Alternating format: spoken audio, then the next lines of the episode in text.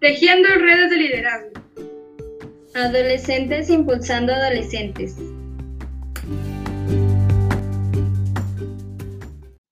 Hola, nosotras somos Betsabe, Hatsini, Daniela Devani y Evelyn. Creamos este programa para que todas las adolescentes de Durango estén informadas en temas de derechos sexuales y reproductivos. ¡Yuhu! Muy buenos días a todas y todos. Me alegro que estén con nosotros en este nuevo episodio. Estamos muy contentas y emocionadas por mostrarles la octava propuesta de nuestra agenda. Sé que les va a gustar tanto como las anteriores propuestas que les hemos presentado. Yo acabo de ver una obra de teatro que dirigió el señor Amik Alvidre sobre el acoso callejero. Estuvo buenísima, me encantó porque trató sobre esa, esa propuesta. Pero ya dinos, Dani, ¿cuál es la propuesta? Propuesta 8. Apropiación de espacios. Generar espacios seguros y libres de violencia.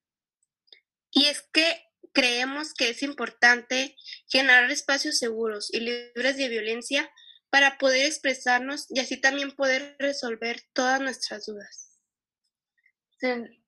Sentirnos seguras, en paz y en confianza, aunque sean dos horas al día o a la semana. A veces no tenemos un lugar en donde sentirnos seguras y al generar estos espacios nos sentimos sin miedo a ser juzgadas. Hemos presenciado violencias familiares que hacen de nuestra casa un lugar inseguro y violento. Las personas que contamos con un espacio seguro en casa nos sentimos más libres.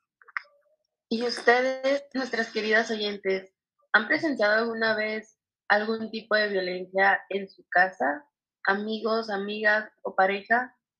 ¿Dónde se sienten más seguras? Nos pueden enviar un mensaje a nuestras redes sociales si necesitan hablar o contar algo. Entre nosotras nos podemos escuchar sin juicios y sentirnos acompañadas.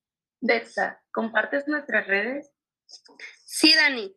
En Instagram como arroba tejiendo redes, perdón, ay, perdón, me equivoqué.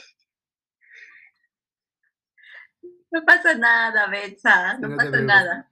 Perdón. Podría ser eh, toma uno de línea de final de Betsa. Acción. En sí, Dani, en Instagram como arroba tejiendo-redes-ela 2020 y en Facebook como Tejiendo Redes de Liderazgo. Es todo por hoy. Nos escuchamos en el siguiente episodio. Hasta pronto. Bye.